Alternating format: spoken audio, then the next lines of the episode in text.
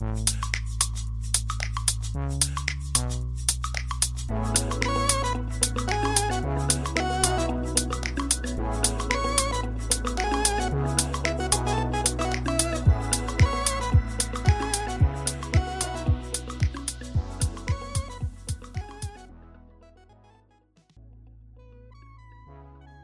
迎收听日本排球推广部，我是来自 Park 新手村的多喝水。没想到时间一转眼就一月就已经这样过去了，好像就已经过过年呐、然后还开工了，到现在已经二月了，错过了两周的这个内容，哎，还是三周，加上加上这个一月底这个，可能就已经是三周的这个比赛。没有，虽然没有跟大家在这个 podcast 去聊啦，但是过年的时候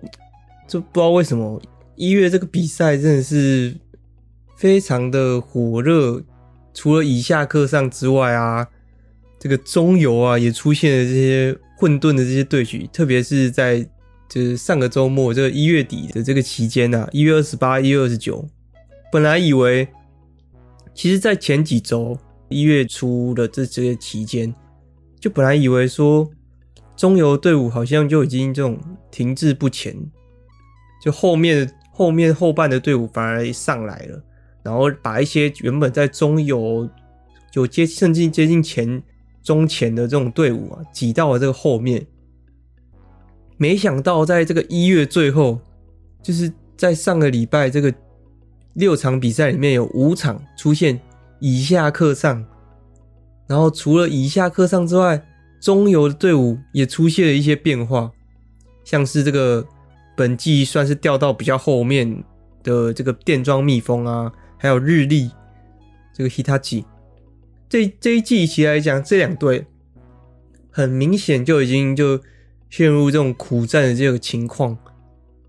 但没想到这一周的有四场比赛，哎，有两场比赛。就是这个中游之间的对局啊，其中的就是这一季的算是嗯很有机会挤进季后赛的这个 Saitama Ageo 埼玉上尾，跟这这一季的台风眼 t o 他下台丰田六女王，分别就是已经占据了原本的第五跟第六的名次。这一周对上第七跟目前第七跟第八的。这个 Hitachi 啊、日立跟电装蜜蜂这四支队伍已经进入这个混战、混战的这种状况，比赛结果却出乎意料。本来以为说这个 Saitama 跟这个 Toyota Toyota 下台应该是这个会继续持续的拿下这个连胜，但没想到结果却都是一比一，像是埼玉上尾对上这个电装蜜蜂。居然是一比一，是蛮令我意外的。就是即使在苦战之中，还是拿下这个一场的胜利。像是这一周的电装蜜蜂跟日立都是先输了第一天的比赛，然后第二天的比赛再把它拉回来。所以这个排名啊，说实在，好像还是显现的，就是蛮蛮合理的。就是哦，其实大家平均实力感觉都是差不多的，但就是有没有找到队伍的节奏跟感觉啊？所以就是看到这场比赛的时候，我再去注意到前面比赛，才发现其实埼玉上尾跟这个丰田六女王虽然状态是蛮好的，没有蛮有抓到那个感觉的，但是其实他们都在一月这个情况不是赢得非常顺利。在这个进入季中的时候，稍微有点就是状态有点掉下来一些，然后也进入了两队也都进入他们需要去调整，然后可能去就是派上其他候补候补选手上来的这种情况，就是反而是电装蜜蜂跟日立，虽然前面掉的算是状态蛮不好的，但是也是把自己的状态盯在。这个那个低点位置不会再往下这种感觉。说完中游之后，我们就能来继续看到上游，就是前段班的位置啊。一月的每一周都有一个就是四名之间的对局的这种比赛。嗯，这怎么解释呢？就是像是可能每一周都可能 JT 可能会对上其中一个第四名啊，或者是就是其中前四名的其中一支队伍。其实当看到每一周看到这样的比赛的时候，就会就会觉得说，哦，这一周就这场这场比赛一定要看了嘛。就是前四之间的对局是非常会影响排名变动的，尤其现在第三名跟第四名的这个积分啊非常接近。等一下我们再来谈这个第三名跟第四名的对局，因为在这个一月就已经出现了这样一个对局。记得我从上一集 EP 十四的时候就有提到 JT 对上久光，然后在下一周的十三号那一周就 JT 对上 NEC。再到二十一号那一周，就东丽箭托托雷对上 NEC，再来上上一周二十八号的这个比赛，就是 NEC 对上久光。我们看到这个比赛的这个赛程啊，居然看到连续就是 NEC 连续三周都是要对上前四名的这支队伍，可以说这个排赛程的真的是太狠了。果然。虽然就是拿下了皇后杯的冠军，但是要拿到联赛冠军，还是要经历就是这样魔鬼的训练，才能证明说自己的这个实力是能算是那种顶尖的吧。因为像是 JT 啊，他其实不管是在在近年呐、这几年我看就已经快四五年了，JT。怎么样都是把排名几乎是排在第一，不然就是排在第二。我说例行赛的部分啊，几乎是排第一跟第二，就能显现说，哇，这个整体的俱乐部的这种程度啊，这种等级啊，还是是联赛中顶尖的啊。与东丽箭跟这个 NEC，呃，嗯，东丽健其实还是算是顶尖的。我觉得日本联赛顶尖的队伍。就是顶尖程度啊，不讲就是可能每一季的排名，但顶尖程度的队伍应该就是这个 JT 跟东丽健了，而再来就是 NEC 跟久光啦，就是他们都算是第二第二层级的吧。个人觉得，如果要细分这种俱乐部的等级的话，然后这个一月啊，说实在，其实每一队的核心，就算是前四。前四名的队伍也都在继续进行调整，然后核心的转变啊，像是 JT 啊，他就有在练习这个举队的这个瓦达和田，他们他好他是希望应该是希望他把这个和田为核心的战术当做就是外援不在的时候的第二种战术，然后东丽健的话则是就是。黑鸥爱结合到现在目前队伍的一个新战术吧，但是目前看起来他没有让枯兰下场过，几乎都是要让这个外援的枯兰持续在这个比赛赛场上。当然也有可能这个是东丽健教练他的一个用意吧，可能队伍少了枯兰还是太不稳定了，尤其是目前。除了石川呐、啊、之外的石川跟 Seki 之外的选手，要打出一种体系还是不太容易的，有一点队伍的微微的断层吧，就是俱乐呃那种那种代表选手与俱乐部选手之间的一个差距，所以还是需要枯兰在撑场。再来就是 NEC，NEC 其实。在上一季就已经比较确立体系了，但是在终于在上一周的比赛，一月底这个比赛有做出一点变化，加入一些新人去作为先发上场。这个我们等一下谈到 NEC 对上久光的比赛内容的时候再去提到。再来就是很明显这一季作为核呃核心在进行转变的这个主攻手在进行转变的这个久光 Springs。少了这个井上爱里沙之后，换上了不管是福福克扎瓦、深泽，然后还有这个技巧型的大炮手 Nakajima 中岛，然后甚至是在换了举队的外援，然后跟这个蓝中手的选手们也渐渐的，就是年轻化，就能感觉到，其实久光应该是整个前四名队伍之中，就是变化最大的。在这个一月底的这个比赛，其实也显现出他们的，他们其实这整个一月其实都变化算是都是蛮感觉到在还在调整状态的，但是在这个一月底这比赛，确实有感觉到一定幅度的这个成长。然后我们最后为这个一月做一个结尾的话，就是真的是没有一场这个四强比赛是让我失望的。会直接沉浸在他们那种高等级，然后长拉力的这种对决。他们这个拉力真的真的是不会断的，虽然这个不一定是好事啊，就是你的就代表说双方的攻击都没有一定的决定力嘛。当然就显现说他们其实这个层级是差不多的。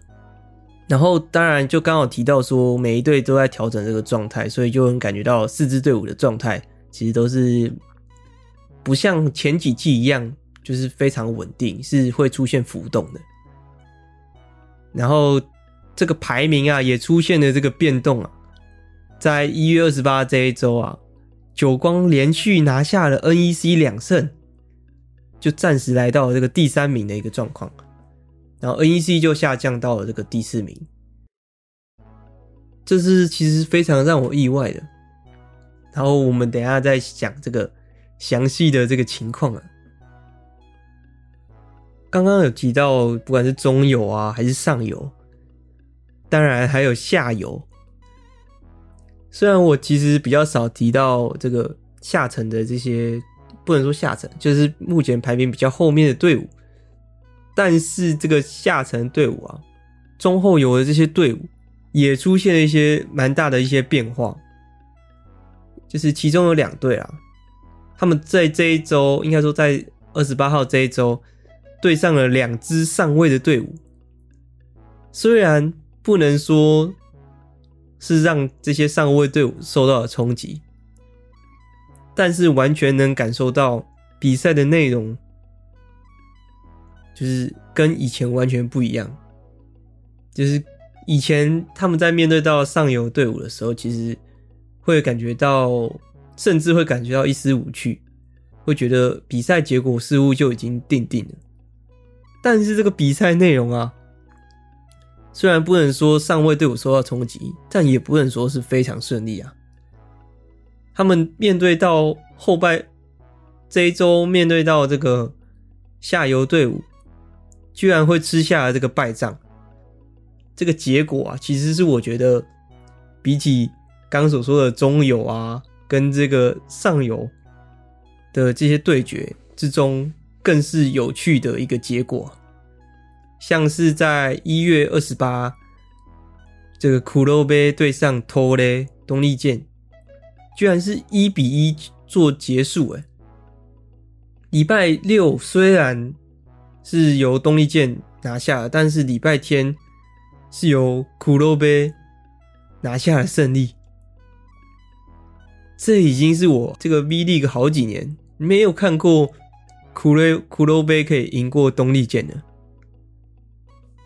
这是是非常让我意外的。但苦罗杯这支队伍，我在季初的时候可能有稍微提到一下，他们的队伍之中这一季的新加的外援，这个伊贝吉，是来自土耳其的一个大炮手。然后又搭配，其实上一季前几季就已经与他们合作的这个泰国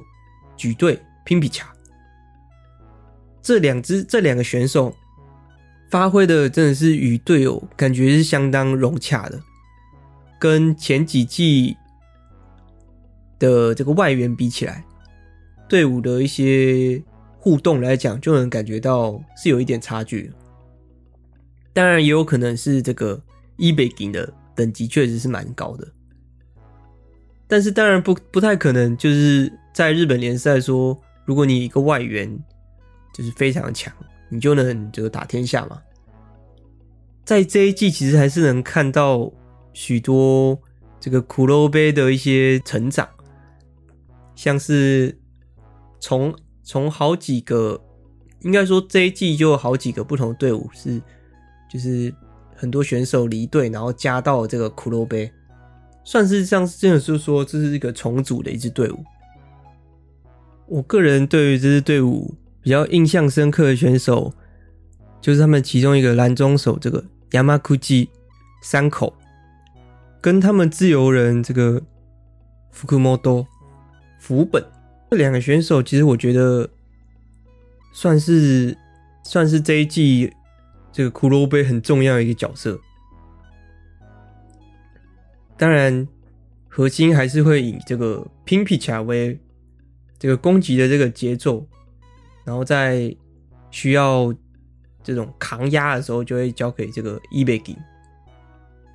还有一个很特别的是，他们在这一季的时候，其实也派出了就是三位举球员轮流上场，应该不算不能算轮流上场，就是近期也有让第三位举球上场，是来自这个 NEC 的安田。然后他们的蓝中手其中一位也是原本来自就。是原本在 Hitachi 的的这位选手，在这几这几周的比赛都有不错的这个发挥，就能看出哦，除了原本先发上面，他们居然也能在后五球员在替补上去之后，也有相当好发挥，就能看出这个队伍其实就是算是有相当程度的一个成长了。当然，除了这一个队伍之外，另外一个就是虽然在二十一号那一周输给这个苦肉杯，就是掉到倒数第二的这个 Okayama，但是他们居然在二十八号这周连续拿下两场胜利，以二比零带走了这个 JT，简直对于我这个冈山粉真的是为之疯狂，也是。到了那种就算领先了到了三分，然后快要这种二十三分，然后二十分这种程度之后，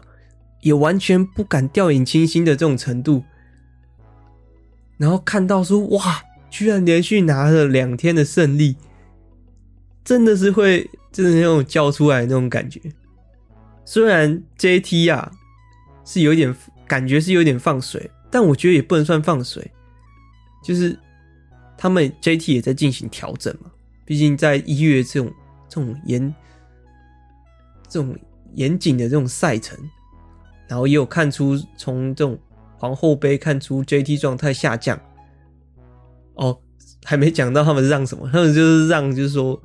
这两天比赛其实他们的外援这个 Lowe 就是没有上场的，那个左手左手的举队。是没有让他上场，然后主要都是让瓦达上场和田，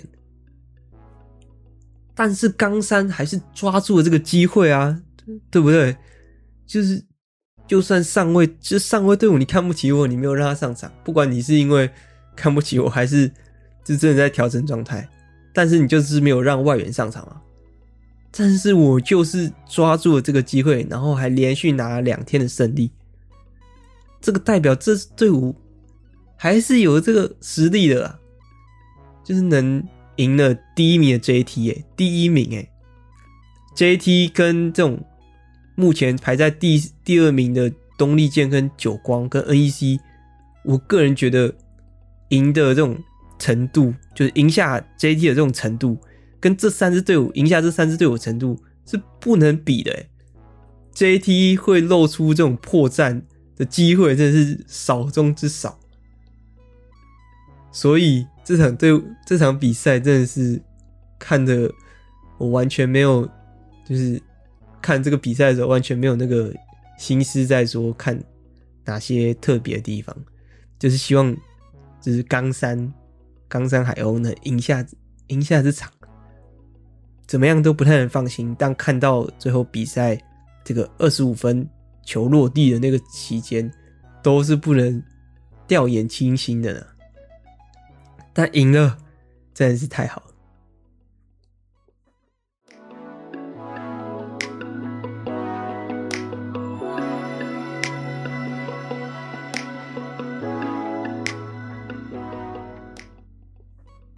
所以这个两个下游队伍也真的是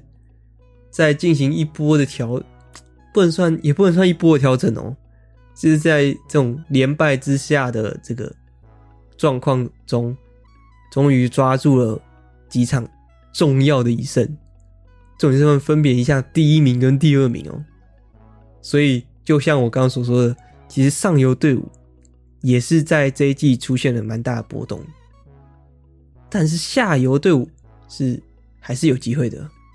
至少要拿下几胜，就不要打升降赛嘛。所以目前呢、因为目前看起来下游队伍比较能确定的就是这个 Himeji 记录是确感觉是已经差不多真的要打这个升降赛了。但是冈山跟这个苦肉杯。他们只差一场的胜差，所以就谁要打升降赛不好说啦。那今天是要来讲，就是哪些比赛呢？我个人觉得可以从这个上应该说二十一号那一周的比赛开始讲，就是都来讲这个久光 Spring 好了。刚好说到久光 Spring，其实在这个这一季是做了很大的一些变动。他在二十二、二十一号那一周的时候是对上这个埼玉上尾，在二十八号就是上一周的时候是对上 NEC，其实非常硬哦。目他先打了排名在他下面一名的这个埼玉上位，第五、第四名对第五名，在上一周是对上这个排在他前面的 NEC。一下面对到来自下面的这种袭击啊，然后再来就是对上说，在面对到要挑战上面的这种情形，真的是一个蛮硬的一个赛程啊。其实，在久光对上埼玉上尾这场，我觉得埼玉上尾其实打得非常的好诶。他第一天的时候，哦，先讲一下。这个久光对上是埼玉上尾的比赛的结果好了，是第一天由埼玉上尾拿下，然后第二天由久光拿下。一天的时候，其实埼玉上尾的举球员伊瓦萨基延崎把选攻击手的这个特点都发挥的淋漓尽致，诶，然后能感觉到，完全感觉到，就是。埼玉上尾做的功课，把久光针对到死，那种感觉到久光接球接球手的痛苦，就是一下子像是他们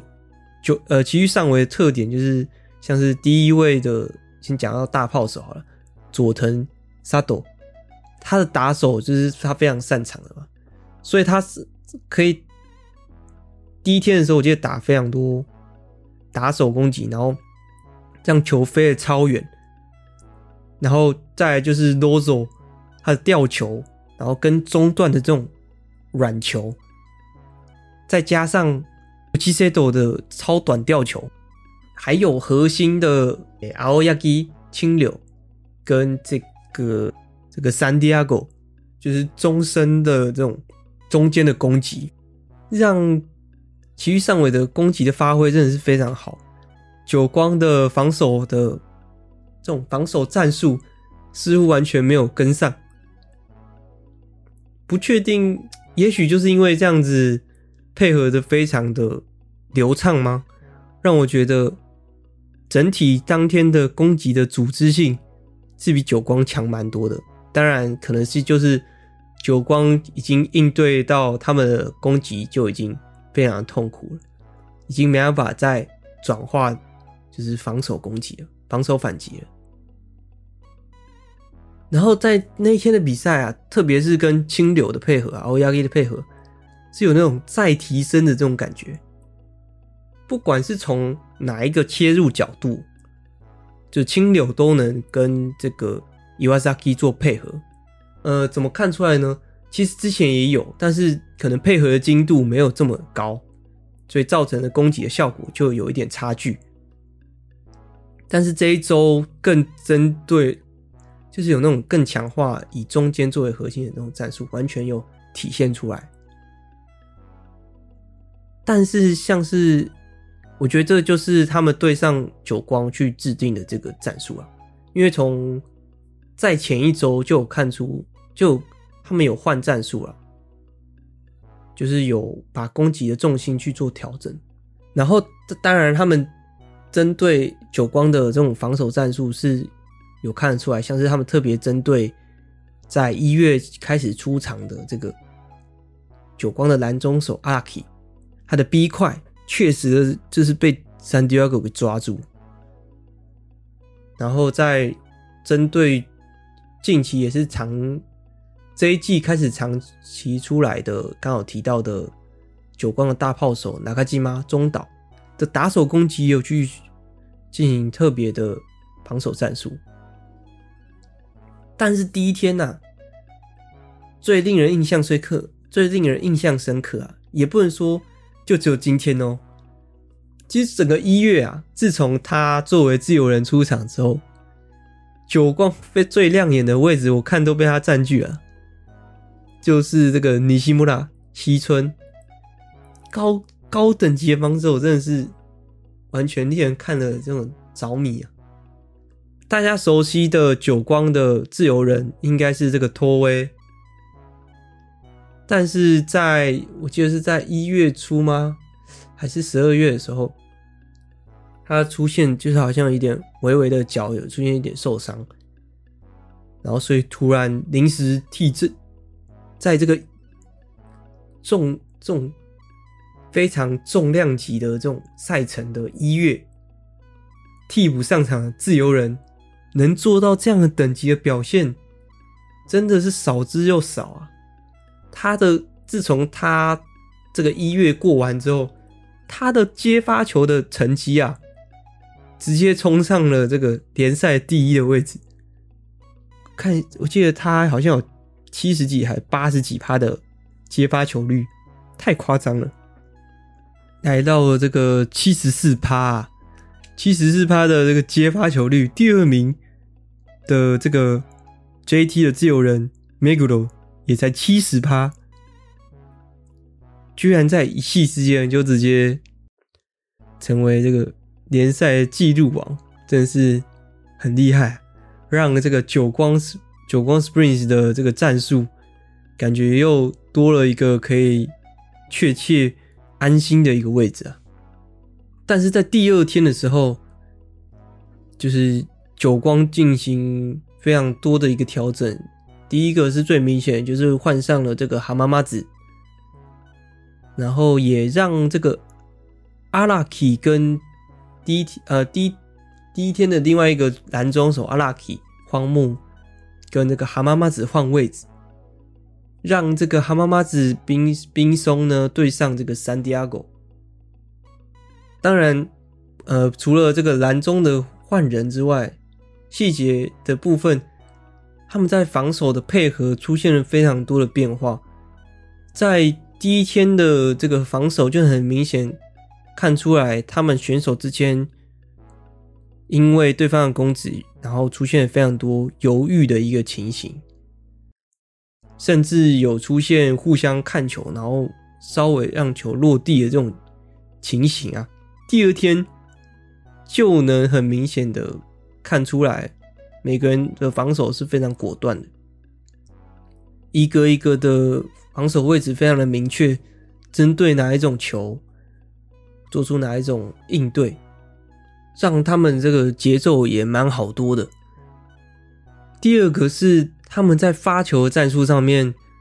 似乎就不是那种漫无目的的往中间发的这种感觉。第一天的时候有有一点这种感觉，第二天的时候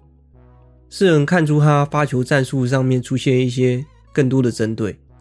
从哪里也能看出效果。虽然其余上尾的蓝中的攻击战术。攻击效果都还是有的，但是从拦网的效率上面，跟跟对方跟其余上尾自身出现的失误，就能感觉到说，哦，真的有针对到，然后是有打出一些成效的。这个是单纯从比赛数据上看不太出来的，因为从比赛数据上看起来，其实还是效果是蛮好的。但是从一些从跑位一些位置出现的一些失误，就能看出来哦，发球的效果是有的。所以在第二天的时候，反而呃呃九光是相当压制着这个埼玉上尾。然后最后拿下了这场这场胜利，算是保住了他在第四名的一个位置。其实，在这个看完这场比赛之后，我就感觉到说，久光 Springs 在这一季的表现，对于一开始针对选手的这些战术的制定，不能说制定吧，可能在执行上面没有做得那么好。因为他们很多比赛几乎都是，如果遇如果是输的这种比赛，很长都是第一天的比赛先输了，第二天第二天的时候，可能是因为第一天亲身经历，然后经历对方的战术之后去进行调整的这种情况才会比较好，在第一天的时候很容易就输了这个比赛，所以这个当时也是我认为。久光比较需要去注意的一个点的，但是结果在上周比赛，马上就打了我的这个想法的一个脸，但也应该也不算是打打的我的脸，也就是他们他们的成长速度算是相当之高，相当之快啊！就没想到他在一个礼拜之内的调整是如此快，因为其实久光在这一季的时候。一直在寻找适合自己的先发的主攻手阵容，只是两位主攻手实在是难以定下来。第一个是像是要谈一下他们的主攻手，第一个就是这个伊西 Yuki 嘛，老将，算是这种作为队伍队伍上必要的时候进进行调整的一个选手。再来就是去年才刚进入队伍的这个福克扎瓦深泽，跟纳卡基玛技巧型攻击手。再来，其实几乎啊，伊木拉伊木拉算是已经好像比较少出场了，好像没有在这一季的这个预定之内。还有就是纳卡高瓦中川。出场的效果，在这几次先发出场好像都不是非常的好，所以主要就是这个福克萨瓦跟纳卡基玛是他们这一季主要去培养的一个对象，但是在一月的在季前呐啊，不算季前，在季这一季的前半，其实他算是这种。新星有这种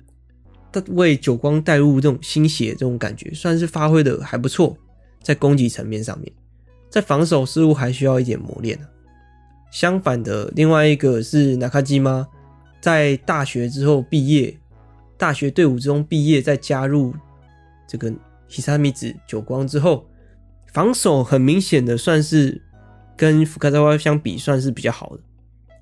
然后。在攻击层面的一些特点是自己的自己的特色是发挥的相当之好，但是面对到那种极限的状况的这一个上限嘛，感觉就没有福卡萨瓦高，但是它的稳定度以现在程度来看是比较好的，所以也是在这一季，我觉得我印象应该是上场最多的这个助攻手了。然后，其实，在这一场，我回到这个二十八号、二十九号这个对上 NEC 的比赛，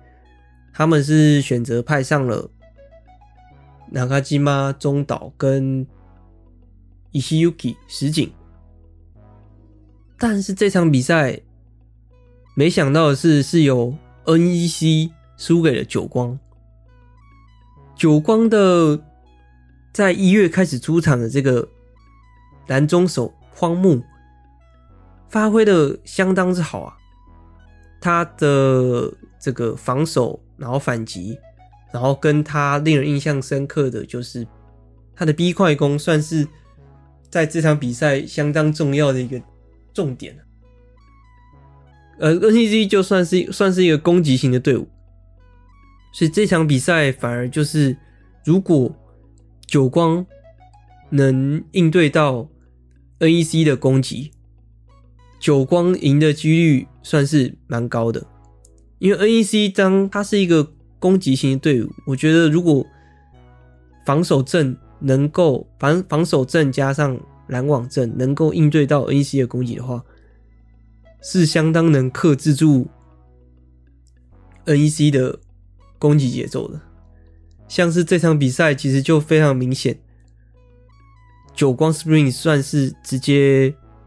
防下了 NEC 的蓝中守门的攻击，跟其他队相比的时候，在应对这个亚麻达山田。攻击的时候，其实那个效果就已经出来，很明显。因为山田在这一季他的发挥真的是跟鬼一样，他的来自右侧攻击，然后再加上他现在拥有的这个力量型的攻击，其实是大部分的队伍没办法去承受的。但是久光从这个他的拦网啊。阿拉奇的这个拦网，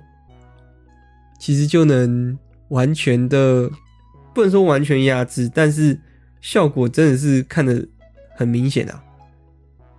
就算是山田跑背飞，那那个攻击效果也没有其对上其他队伍的时候这么的高。再加上就是 NEC 这一季的。另外一个主要的，除了口嘎之外，另外一个主要的一个攻击手，这个富勒亚古古古，他的发挥算是蛮浮动，算是蛮大的啦。因为在上一上一呃，应该说上二十一号那一周对上东丽剑的时候，发挥的真的是相当之好，很多意意外的，嗯，意外的攻击点嘛。都是打得相当之好，所以可能这礼拜状况有点掉，状态有点掉下来，也就让了另外一位选手出场了，是让我相当意外，也是 NEC 久违的换上了不同的人选啊。NEC 算是这一季换人比较少的一个队伍，但在这场比赛，他们也换上了两位的新血，一个是这个。这个 Hiroda 广田 Hiroda 爱，是我印象他是高中的时候就高中毕业之后就加入，然后这场比赛算是他的初登场吧。以我的印象来说，在联赛中的初登场。另外一位则是才刚加入队伍一个月，大学大学四年级内定的这个 Nakagawa Tsukasa。我之前在，就是他刚内定进 NEC 的时候，我其实就在我的 IG 上面 po，因为他其实是这个他那个世代的代表的举球员啊，然后他同时就是 NEC 教练居然同时让这个那卡卡哇跟这个 Hiroda 同时上场，这个 Hiroda 这个广田他的特色其实相当之明显的。他的攻击动作其实每一球都看起来像在打直线，是来不长线的一个选手吗？那他的动作我怎么看都觉得，哎、他要打直线，他要打直线了。不知道是他真的是都刻意在瞄直线，还是他真的比较就是动作就是像那样子。另外一个就是那个高瓦兹卡萨中川。他也是一个身高相当矮的一个举球员啊，现在一百五十九公分了。在这个举球员这个兹卡达种田他的状态似乎不是在这么好的情况下，NEC 决定让这个纳卡高瓦多试几场。第一天的时候，确实看得出来是还没有嗯配合的没有配合的好啦。但是在但是看他的球质其实是相当之漂亮，所以就有时候就第一天的时候看出来说。没办法跟快攻配合的相当好，所以他才有时候会出现说：“哦，好吧，就举给这个左边吧，就是举给大炮手这种感觉。”也刚好他举给大号手，蛮多看出来是给这个 Hiroda 的时候，所以这场比赛一没想到的是，他其实在一种试阵的感觉，就是利用这个第四名的队伍试阵。也是心脏算蛮大颗的啦，但是也是因为跟亚麻达的配合，那个兹卡达种田跟亚麻达配合，当天攻击的效果不佳，所以我觉得 NEC 教练也是那种好啦，就直接试试看的啦，这种这种感觉，然后就就是把这个中川啊跟广田啊都派上场，就是想要。找一个新的阵型吧。个人觉得他们两个发展未来的在队伍的重要性应该都是有的啊，因为能看出来哦，就是 NEC 的在下一个主攻手就是这个广田的吧。所以这个久光的应对啊，就是不管是派上这个荒木的。这个拦网跟这个蛤蟆妈子，然后针对到他们右边加上中间的攻击效果是相当的之佳，逼出 NEC 去做出新阵型的尝试，能看出哦，久光真的有，就是不像一月的前半的时候，对于第一天的比赛的掌握有明显的提升，当然。这个有说到，刚好说到上刚的比赛有说到这个尼西穆拉嘛，西村他的自由人出场，然后但因为那个户江啊托威，他其实也只是一个小伤，所以他现在，呃，这应该说在这一周的这个比赛里面，他也是作为这个防守员的替补球员上场，在这样的情况下，哇！发现了另外一个超级的这个超级的阵型，就是他可以让这个纳卡基妈有时候要换人，或者是他想强化防守的时候，他派上这个户江，配上这个尼西穆拉西村这个超级防守阵型，可以说哇，真的是球不会掉，全部球不落地的那种感觉，真的是蛮无无解的这个防守阵啊，算是为。久光就是新增了一个阵型吧。虽然之前呢、之前在沪江他在自由人的时候，然后当时西村也有作为这个救场发球员上场，但是不知道为什么那样的情况下好像效果没这么好。然后当这个沪江是作为替补上场的时候，效果是更好的。就我个人看起来是这样子。所以，也许这就是这种替补球员上场的这种成，就是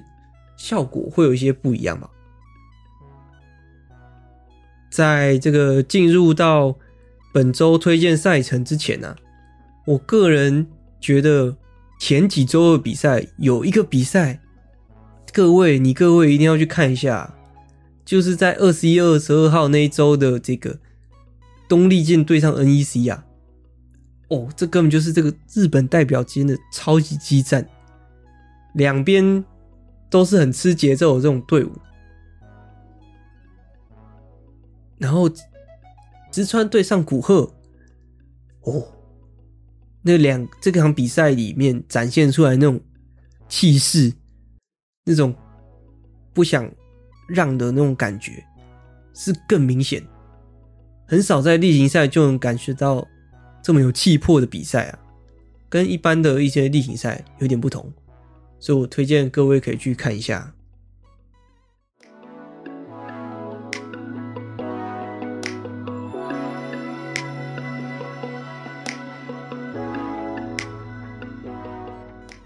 接下来进入到二月，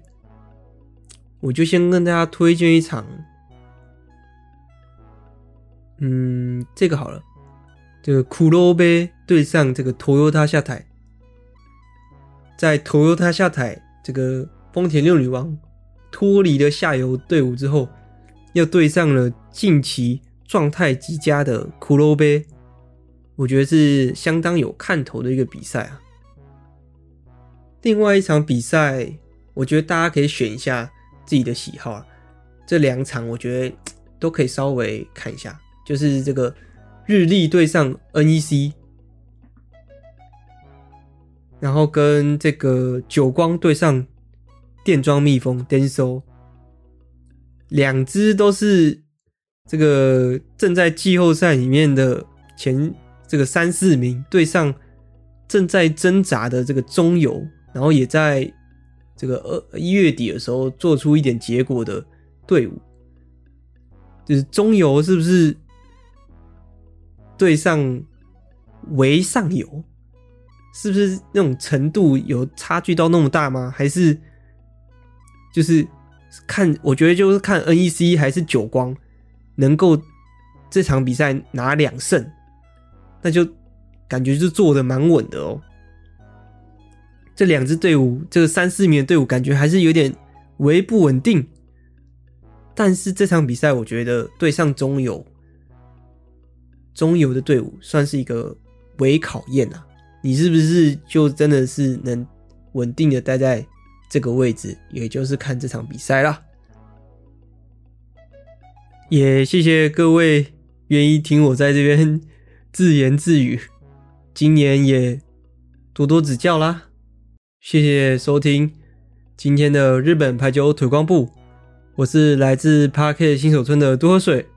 我们下次见，拜拜。